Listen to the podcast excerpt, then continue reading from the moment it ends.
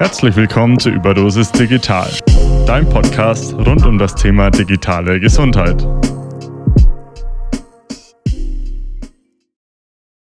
Ja, herzlich willkommen zu einer neuen Folge Überdosis Digital. Heute zu Gast Yannick Schreckenberger. Schön, dass du da bist. Ähm, wir fangen immer so an, dass der Gast dich kurz vorstellt. Also, wer bist du, was machst du und unsere Lieblingsfrage, wie bist du der geworden, der du heute bist? Ja, erstmal herzlichen Dank für die Einladung. Wie gesagt, Yannick Schreckenberger ist mein Name. Bin ursprünglich mal studierter Physiker, komme aus Köln und äh, bin inzwischen Mitgründer und Geschäftsführer bei Heartbeat Medical. Wir messen die Lebensqualität von Patienten und ich glaube, wie man dahin kommt und warum man das tun sollte, haben wir heute noch äh, fleißig Zeit, darüber zu sprechen. Um, ähm, Heartbeat Medical, hast du gerade gesagt. Was ist denn Heartbeat Medical und wie kommst du als Physiker zu Heartbeat Medical? Ich habe, ähm, also zum einen war mein Vater damals Arzt, daher immer so ein bisschen die Affinität auch zur Medizin, wusste aber schon immer, ich selbst möchte kein Arzt werden, hatte immer ein ähm, größeres Interesse an der Technik und auch das Gefühl, da kann man auch in größeren Skalen Themen auch mit bewegen und äh, habe während meines Physikstudiums eine Agentur für Medizinmarketing und Healthcare IT gebaut, zusammen mit meinem Cousin, dem heutigen CTO von HP Medical.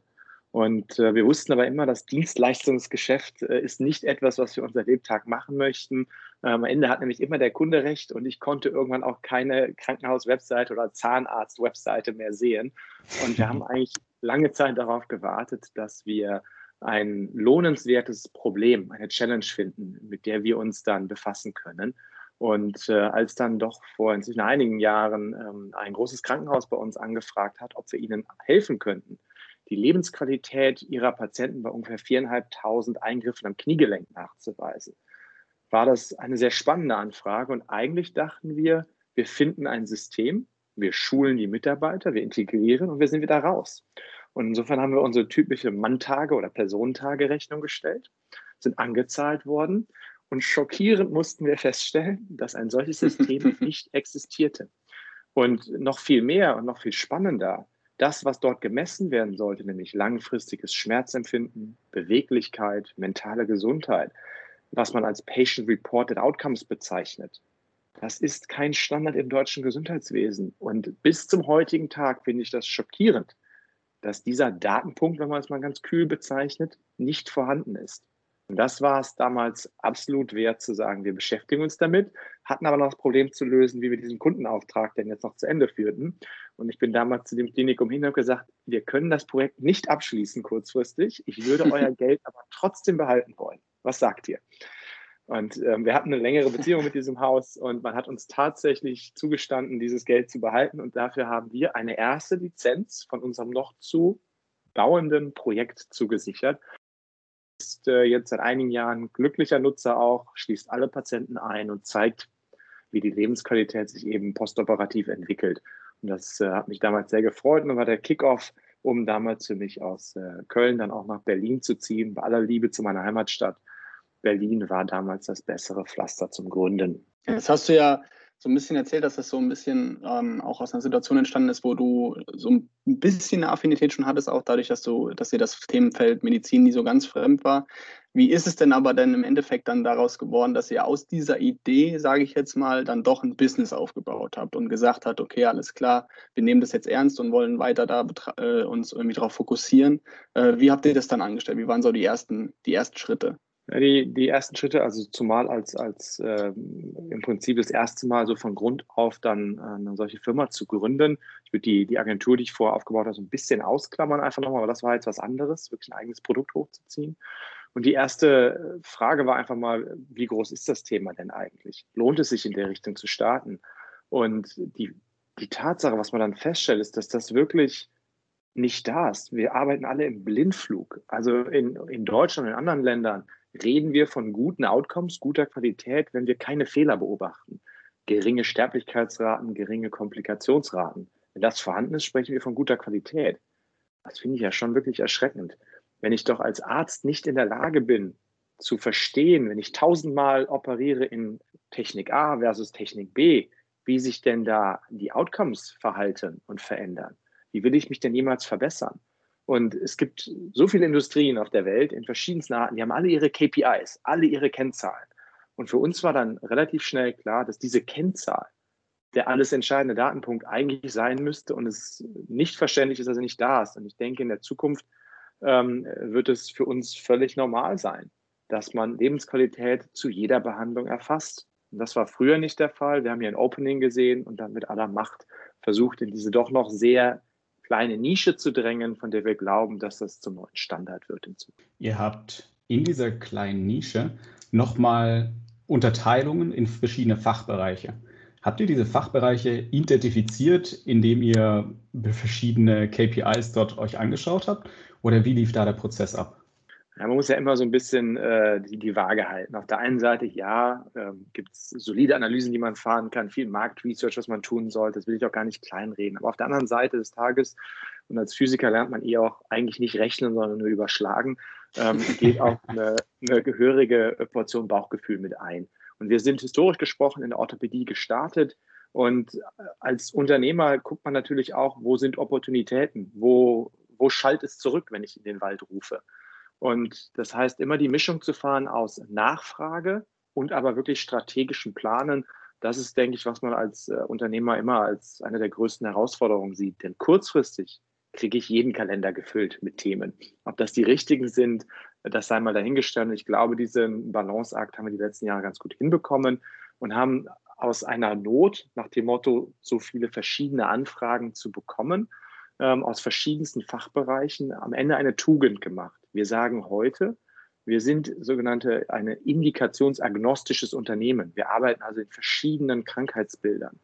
Und das ist auch ganz wichtig, denn als Leistungserbringer, Krankenhaus, möchte ich am Ende des Tages, kann ich nicht 17.000 verschiedene Apps für jede Krankheitsbild, was ich irgendwie behandle, einführen. Da werde ich ja verrückt. Ich brauche einen Partner, der auch zertifiziert ist als Medizinprodukt, der alle Schnittstellen mitbringt, mit dem ich das Thema Patient-Reported Outcomes über die Bandbreite all meiner Fachbereiche abdecken kann. Und auf diesem langen, steinigen Weg befinden wir uns mit inzwischen doch sehr vielen Fachbereichen, äh, die wir glücklicherweise abdecken können. Jetzt ist es ja doch so, dass man ähm, beim Krankenhaus immer so ein bisschen das Problem hat, dass da die Akzeptanz bei so Techniken und bei so Anwendungen nicht immer gerade so vorhanden ist. Wie ist denn da eure Erfahrung, ähm, die ihr bis jetzt gemacht habt? Sagen die Leute wirklich, okay, das ist dieses ungenutzte Potenzial, was auch ihr seht, und sagt ihr, sagen die, okay, das bringt uns so viel und es kann noch so viel mehr bringen später? Ähm, oder habt ihr da vielleicht schon Erfahrungen, die, ihr, die ihr mit uns teilen könnt? Das Spannende ist ja am, am Ende des Tages, dass die Personen, zu denen man spricht, die Personen, die es am Ende nutzen, die Personen dafür, die zahlen sollen und die Personen, die die Strategie setzen, alles unterschiedliche Personenkreise sind. Okay. Und es ist mhm. ganz einfach aus einem Enthusiasmus, den man aus einem Gespräch mitnimmt, äh, abzuleiten, dass das jetzt auch zu einem wirtschaftlichen Erfolg führt, kurzfristiger Natur. Ähm, die Sales-Zyklen sind nach wie vor schrecklich lang. Wir sind zwar inzwischen sehr gut darin geworden, haben jetzt über 200 Einrichtungen auch an Bord vertraglich ähm, also Abschlüsse zu erzielen. Aber das Schöne ist, und das ist für mich auch immer der Kern unserer Tätigkeit, ist, die Ärzte haben ein intrinsisches Interesse daran, davon zu erfahren, welchen Einfluss sie auf Lebensqualität nehmen. Und wenn man das hat als Kern, dann kann man von da auch die anderen äh, Personen in diesem Buying Center irgendwo von sich überzeugen. Man muss natürlich immer gucken, welche Aspekte muss man mitbringen, was hat das für wirtschaftliche ähm, Folgen, wie ist der Return on Investment, unglaublich schwierige Fragen und auch immer leicht anders zu beantworten. Und so geht man von Leistungserbringer zu Leistungserbringer und das ist immer unterschiedlich. Ein Universitätsklinikum hat andere Bedürfnisse als eine Klinikkette privater Natur. Und ich denke, das haben wir über die Jahre gelernt, zu diesen unterschiedlichen Stakeholdern dann äh, den richtigen Draht zu finden.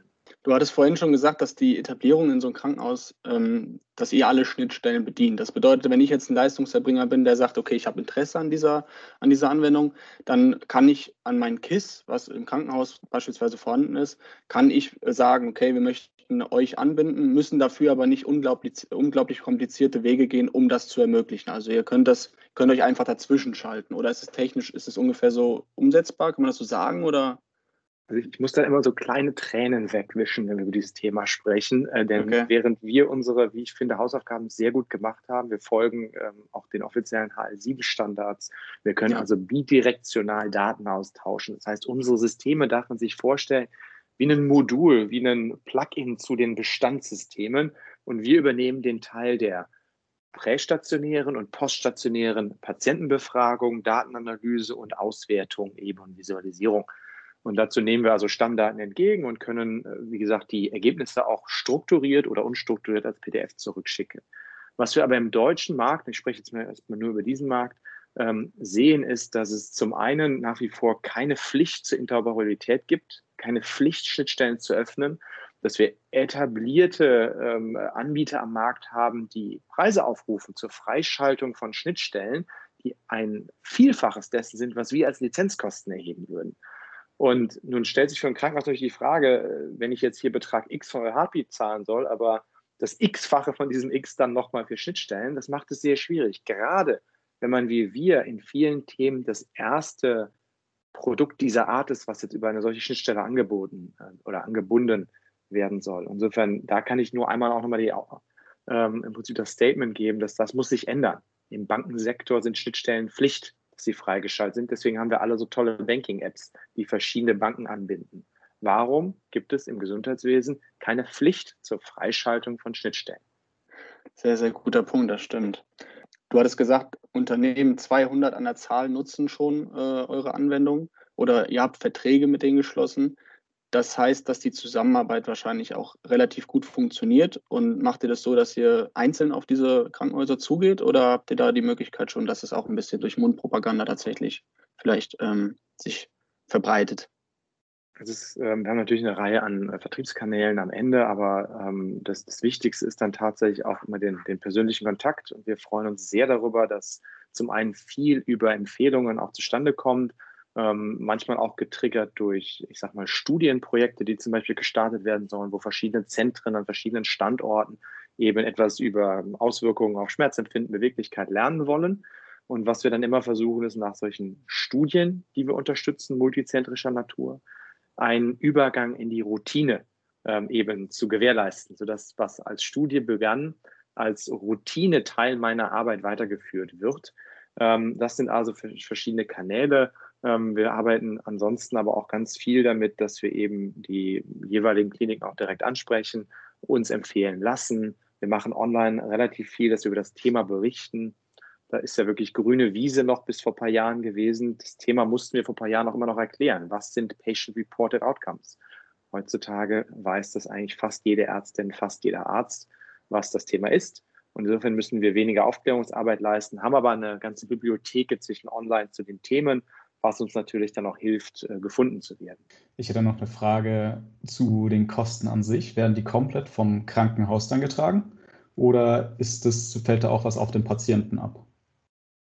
Die äh, Patienten sind in keinster Weise aufgefordert, dafür etwas zu zahlen. Wir arbeiten aktuell eben mit den Leistungserbringern zusammen, die bei uns eine Lizenz erwerben, die Systeme nutzen zu dürfen.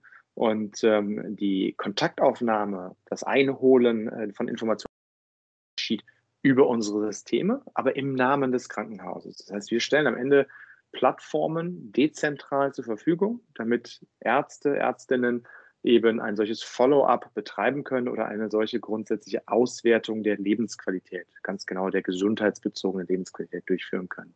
Ich würde jetzt nochmal vielleicht einen ganz kurzen Schritt zurückgehen. Und zwar, ich meine, klar, das Thema, wir hatten es vorhin nochmal am Anfang ähm, ähm, erklärt, mit dem, mit dem patientengestützten Reporting, sage ich mal. Aber vielleicht nochmal für die Zuhörer, die nicht so in dieser ganzen äh, Szene drin sind.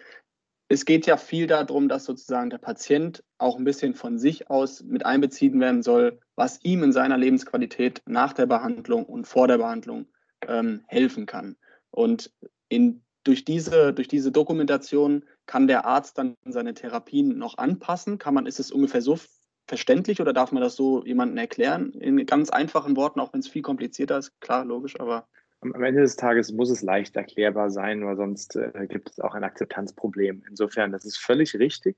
Es geht darum, dass ein Patient mitteilt, wie es ihm geht, wie er sich fühlt und dass Ärzte darauf reagieren können. Und der Wert dieser Mitteilung ist in den letzten Jahrzehnten drastisch unterschätzt worden, was das eigentlich bedeutet und was das bedeutet auch zur Versorgungssteuerung, wenn man diese Kenntnis darüber erlangt, dass es einem Patient gut oder schlecht geht. Dann kann ich auch besser eingreifen und Sachen äh, sind nicht nachher erst dann besonders schlimm, weil ich sie verpasst habe. Ein Thema, was mich jetzt noch in. Ja. Gerne oder zwei Beispiele. Ich gebe gerne da nochmal, lass uns an dem Punkt gerne ja, einmal gerne, bleiben, gerne, weil es der klar, Kern des Ganzen. Bevor, logisch, und zwar auf, auf der einen Seite als Patient wenn ich in der Lage bin, gewisse Ansagen schon oder gewisse Angaben schon mal vorab zu machen, dass meine Ärztin ein besseres Bild von mir hat, bevor ich überhaupt das erste Mal mit ihr spreche. Weiß sie genau über mein Schmerzempfinden, meine Beweglichkeiten, meine sozialen Aktivitäten, alles, was ich angebe, über, und das ist ganz wichtig, validierte Instrumente, validierte Fragebögen. Die denken wir uns als Happy Medical nicht selber aus. Die gibt es seit Jahrzehnten, die implementieren wir, die lassen wir uns abnehmen und damit habe ich dann aus subjektiven Antworten eine gewisse Objektivierbarkeit erzielt. Und die Gespräche, die die Patienten mit ihren Ärzten dann führen können, sind deutlich ähm, mündiger am Ende, die Patienten. Es ist deutlich besser, auch darüber zu sprechen, wo möchte ich eigentlich hin. Ich tue mich noch schwer, bis hin zu Shared Decision Making hier zu gehen am Ende des Tages. Aber wenn ich meine Baseline kenne, weiß, wie es mir heute geht, vielleicht durch Krankheit, durch Unfälle beeinträchtigt ganz stark, dann kann ich aber auch gemeinsam mit meiner Ärztin darüber sprechen, wo ich mal hin möchte. Und wir können in Zukunft natürlich, und da gibt es richtig viel Evidenz inzwischen zu, auch sagen, Wahrscheinlichkeiten, dass eine gewisse Schmerzreduktion eintritt, liegt bei x Prozent für diesen Eingriff. Möchtest du, lieber Patient, das nun machen oder nicht? Das heißt, wir geben verständliche Informationen in die Hände von Patienten. Und das ist so einmal für den Start von Behandlungen und dann für das Dabeisein, das Dabeibleiben, das Zuhören. Es gibt eine wirklich wahnsinnige Studie dazu, jetzt auch nochmal wirklich großer Natur. Da ging es um Lungenkrebspatienten. Ähm, Stage 4, also relativ später Zustand, die haben in der Regel nach Diagnosestellung eine durchschnittliche Überlebensdauer von um den 13 Monaten. Man hat diese Patienten jetzt multizentrisch in zwei Gruppen eingeteilt. Alle haben ihre Chemotherapien bekommen und die Hälfte der Patienten ist wöchentlich befragt worden per Patient Reported Outcome Measure, wie es ihnen geht hm, und alle Aspekte. Und dann hat man, je nachdem, was zurückkam, reagiert. Nimmt doch nochmal mehr von X, kommt nochmal früher rein, sprecht bitte nochmal mit einem Psychologen. Und was ist passiert? Der Ethikrat hat die Studie abgebrochen. Die Ergebnisse in der Interventionsgruppe waren so gut, nämlich von 13 Monate ein Anstieg auf 22 Monate, ich runde bei den Zahlen gerade, länger verantworten, dass das Patienten vorenthalten wird. Und das ist die Power, nicht von einem neuen Medikament, von einem reiner Prozessoptimierung und Zuhören von Patienten, wie es ihnen geht und darauf reagieren. Und wenn ich darüber Kenntnis habe, wenn ich von dieser Studie weiß und was das bedeutet, dann fühle ich mich verpflichtet, an dem Thema zu arbeiten.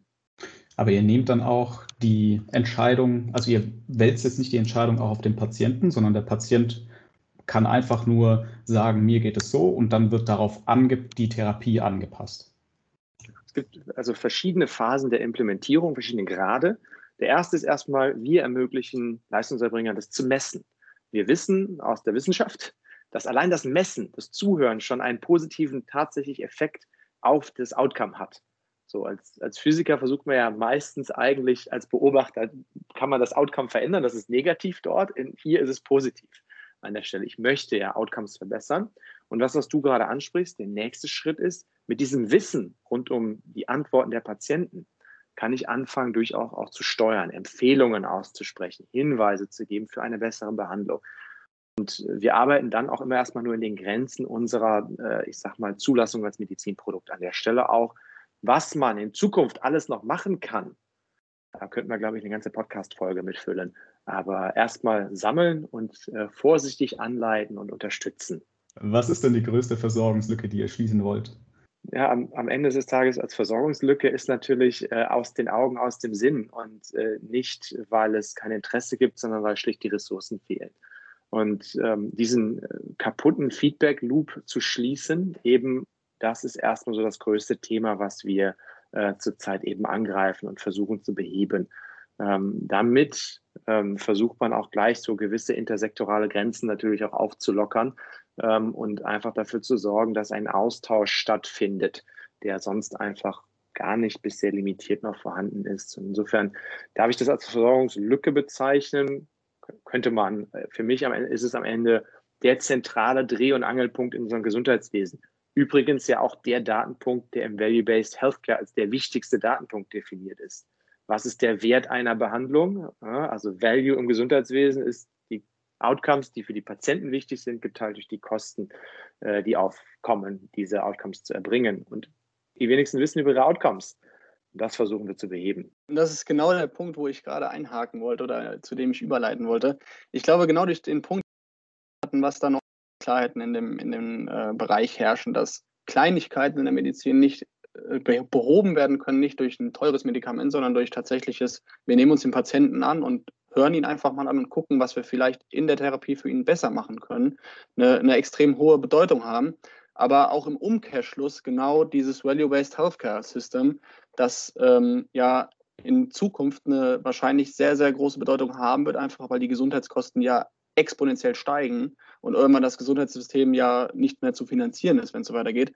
Dementsprechend sind ja vielleicht Therapien, die ähm, perfekt auf den Patienten abgestimmt sind und dementsprechend auch kostengenial sind, viel, viel besser. Und eure, eure Lösung positioniert sich ja eigentlich genau da, um zu gucken, wo kann man Value Healthcare ähm, betreiben, oder? Also es ist also äh, großes Statement von deiner Seite aus. Ich versuche da jetzt Stück für Stück mein Feedback zuzugeben an der Stelle. Und erstmal, ja, du hast völlig recht. Das, was wir anbieten, ermöglicht den Weg hin zu Value-Based Healthcare oder, du hast es eben angesprochen, die explodierenden Gesundheitskosten hin zu Value-Based Reimbursement.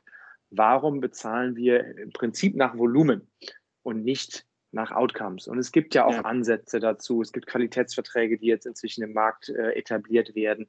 Das heißt, wir bewegen uns in die Richtung. Und auch andersrum gesprochen, andere Stakeholder im Markt, die also, ich sag mal, Implantate herstellen, Arzneimittel herstellen, auch die sind, denke ich, immer mehr den Nachweis schuldig, dass sie abseits ihrer klinischen Studien denn wirklich einen langfristigen Mehrwert für die gesundheitsbezogene Lebensqualität eben auch erzielen. Und dieser, dieser Nachweis, der ist für Implantathersteller jetzt schon mal im, äh, in der Medical Device Regulation ja auch gefordert, der konstante Nutzennachweis. Wie der ausfallen soll, ist da nicht ganz definiert. Aber ich denke, wir werden in Zukunft einen Gesundheitsmarkt sehen. Und damit meine ich alle Krankenhäuser, äh, MedTech-Hersteller, Pharmaunternehmen, andere Dienstleister. Wer nicht nachweisen kann, welchen Einfluss er auf die gesundheitsbezogene Lebensqualität nimmt, kann an diesem Markt nicht mehr teilnehmen und kommt auch nicht mehr rein.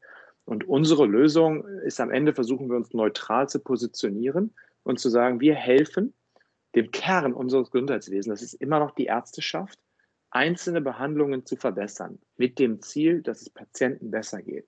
Die, die Leitlinie ist immer, Patienten sollen am Ende davon profitieren, aber wir haben uns dafür zunächst an den Arzt gewendet. Und eine der größten Herausforderungen unserer Unternehmung ist am Ende den Fokus zu halten. Es ist eine riesige Welt und in dieser riesigen Welt seinen Themenbereich zu halten. Ich, ich glaube, wir schaffen es aktuell, aber es ist jeden Tag wieder eine Herausforderung und ich hoffe, dass wir es halten können. Hast du da eine Idee, wie man vielleicht Nutzer dazu bringen könnte, einfach auch ähm, digitale Anwendungen, gerade im Bereich digitale Gesundheit, mehr zu nutzen, aber natürlich auch da Vertrauen zu schaffen, weil ich glaube, da ist auch viel das Problem, dass Leute da so nicht so das, das Vertrauen aufbauen können. Hast du da vielleicht eine Idee, wie man da was da in Zukunft sein könnte, wie man es besser machen könnte. Ja, also es, es, gibt so ein paar Themen, wo ich einfach dem auch ganz sehr kritisch, also selbst als äh, Digital Health Gründer äh, selber bin ich an manchen Themen durchaus kritisch und das ist immer dann, wenn es ein reiner Hype ist und wenn es nicht, äh, also inhaltlich dann am Ende solide ist. Und das kann man durchaus auch, wenn man sich die aktuelle DIGA-Diskussion durchaus anschaut.